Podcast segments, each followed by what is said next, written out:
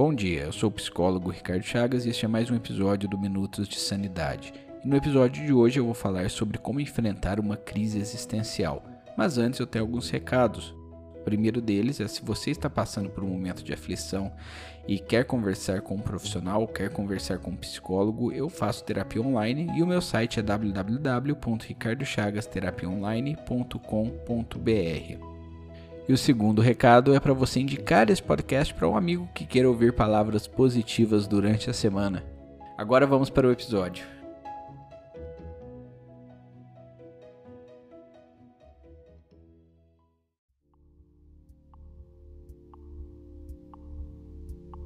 Ao longo da vida é comum questionarmos a nossa própria vida e nosso lugar no mundo.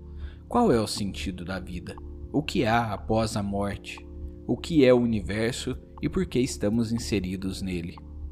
Essas são perguntas comuns na cabeça de alguém que passa por uma crise existencial. Frequentemente provocado por um evento traumático na vida da pessoa, a crise existencial pode estar relacionada às perdas das pessoas próximas, divórcios, experiência de vida e morte, entre outros. Mas, às vezes, ela também pode surgir de maneira espontânea, principalmente na idade adulta. Não adianta fugir de uma crise existencial.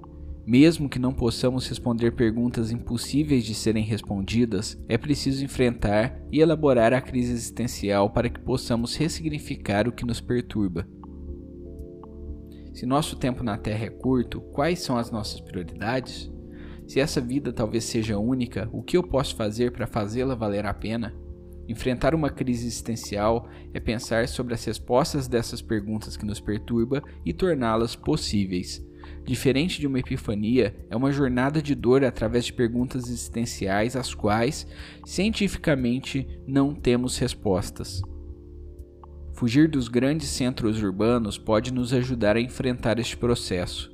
A natureza é uma amiga que nos aproxima de nosso eu espiritual Independente de religião ou crença, o eu espiritual é aquela parte de nós que fica frequentemente perdida na rotina, aquele eu que precisa se conectar com algo verdadeiro, algo significativo. Falando em significativo, a arte também é uma ferramenta poderosa, principalmente se considerarmos que é impossível responder de forma objetiva qualquer pergunta de uma crise existencial. Sendo assim, a arte nos presenteia com respostas subjetivas, com emoções, compreensões que seriam impossíveis alcançar na tentativa racional. Conversar com um psicólogo também é importante, principalmente se a crise for o sintoma de um transtorno como a depressão.